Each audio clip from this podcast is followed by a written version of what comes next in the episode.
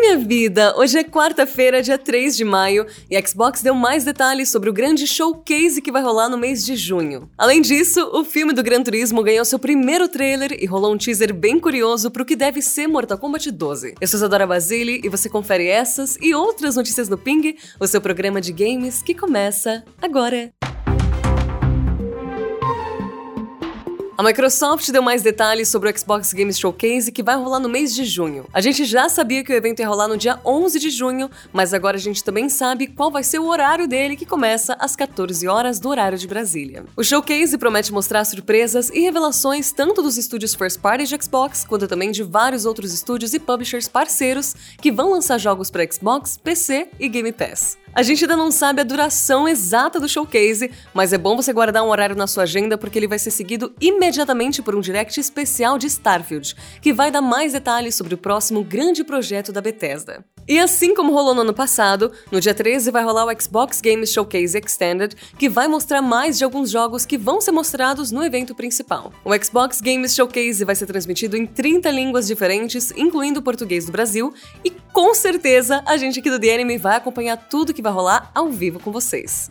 A Sony divulgou o primeiro trailer do filme de Gran Turismo, uma adaptação, vamos dizer assim, do seu clássico jogo de simulação de corrida. Na verdade, o filme é uma espécie de cinebiografia do Jim Mardenborough, que é um jogador de Gran Turismo que conseguiu virar um piloto de corrida profissional graças ao GT Academy, que foi um programa que rolou em parceria com a Nissan entre 2008 e 2016. O filme vai acompanhar essa jornada com o ator Archie Madekio interpretando Mardenborough, e no elenco a gente também tem o David Harbour como treinador dele e o lindo maravilhoso incrível esposo da Katy Perry, Orlando Bloom, como a versão fictícia do idealizador do GT Academy. Lembrando também que o diretor é o Neil Blomkamp, de Distrito 9 e Elysium. O filme de Gran Turismo estreia no dia 10 de agosto aqui no Brasil e vamos ver no que, que vai dar.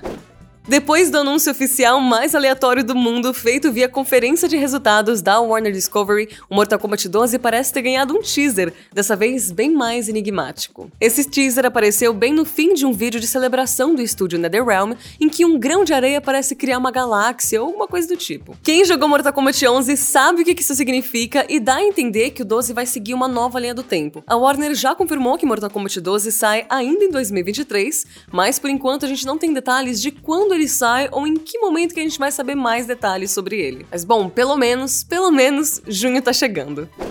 Amigos, a gente tem boas e más notícias envolvendo Marvel's Midnight Suns. A boa é que o jogo finalmente vai sair para PS4 e Xbox One no dia 11 de maio, data que inclusive a Tempestade dos X-Men entra como personagem DLC. A ruim é que a versão de Nintendo Switch foi oficialmente cancelada pela 2K Games e pela Firaxis. Não teve uma justificativa oficial do porquê que essa versão foi cancelada. Marvel's Midnight Suns foi lançado em dezembro no PC, PS5 e Xbox Series, mas apesar da boa boa recepção da crítica, parece não ter vendido muito bem. Ainda assim, a Take-Two, que é a empresa mãe da 2K, espera que o jogo consiga manter o nível de interesse de outros jogos da Firaxis no futuro, como rola com Civilization e XCOM.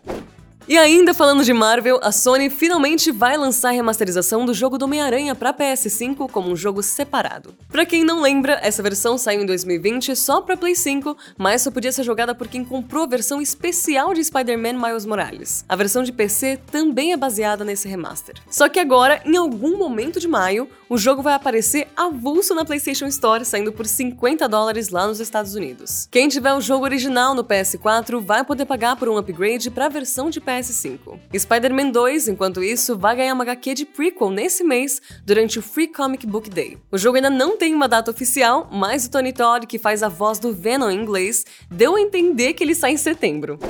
E antes de fechar o ping, meu amor, bora celebrar os aniversariantes de hoje. Começando com 19 anos de Red Dead Revolver, que saiu em 2004 para PlayStation 2 e Xbox. Não foi um jogo de muito sucesso, mas ele levou à criação de outros dois jogos que talvez você conheça. Já em 2005, completando seus 18 anos, a gente tem o primeiro Forza Motorsport, o jogo que saiu para o primeiro Xbox e criou uma das séries de corridas de maior sucesso da indústria de games. Indo de sucessos para fracassos, sete anos atrás saiu Battleborn para PC, PS4 e Xbox One. Um jogo que foi massacrado imediatamente pelo beta, e sim, o beta de Overwatch.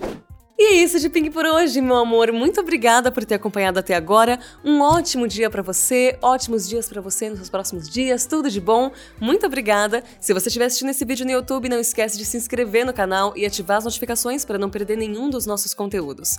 Se você estiver ouvindo a versão em áudio, não esquece de avaliar o Ping no seu agregador de podcasts preferido. Um beijo e até o próximo vídeo.